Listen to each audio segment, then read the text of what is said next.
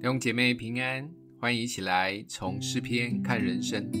今天我们一起要来看诗篇一百零一篇一到八节，大卫的诗：我要歌唱慈爱和公平，耶和华，我要向你歌颂，我要用智慧行完全的道。你几时到我这里来呢？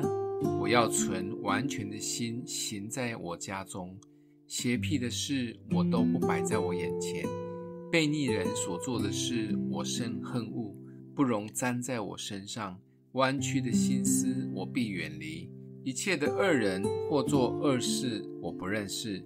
在暗中残谤他邻居的，我必将他灭绝。眼目高傲、心里骄纵的，我必不容他。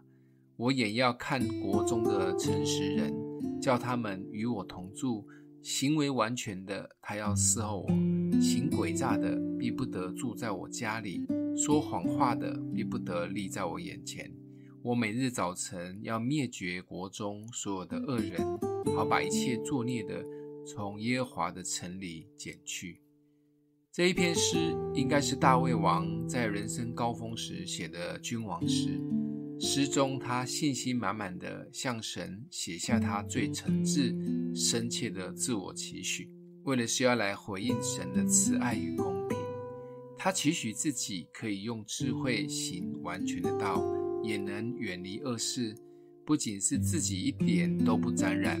身为君王，他也要去处理那些不听话的、背后讲人坏话的、自以为是的、说谎话的、乱搞一些坏事的。他都不原谅，甚至是每一天早晨就要来处理这一些恶人。要成为像大卫这样的好领袖，真的不容易。当位高权重的时候，还会自我要求。重要的是，还可以分辨围在他身边的人是好人还是坏人，也不会被捧得忙叔叔，或只想听好听的话。想想我们活到现在，有遇到几个能够自我要求、有智慧，又不会只想听好话的领袖？大卫身边有先知拿单，可以直接讲出他生命的问题。当然，大卫可以成为这样的领袖，不是他天生就好棒棒、家教很好，而是他真的认识神，愿意这么做，都是为了回应神的慈爱及欢迎神的同在。透过大卫对神的回应，也要鼓励基督徒领袖们，我们可以坚持诚实、慈爱与公平，都是因为有神的同在，也是为了要回应神。当然，最重要的还是能有智慧去做这一些事。不管是不是领袖，我们都需要很有智慧的去面对生命中的人及事。有从神来的智慧，才是一切的重点。不然，有时也会看错人或砍错人。今天默想的经文在第二节，我要用智慧行完全的道。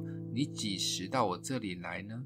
我要存完全的心行在我家中。我们一起来祷告，爱我们的父，你是满有智慧与能力的神，求主天天赐下属天的智慧，帮助我们从你的眼光及智慧去判断身边的人或事。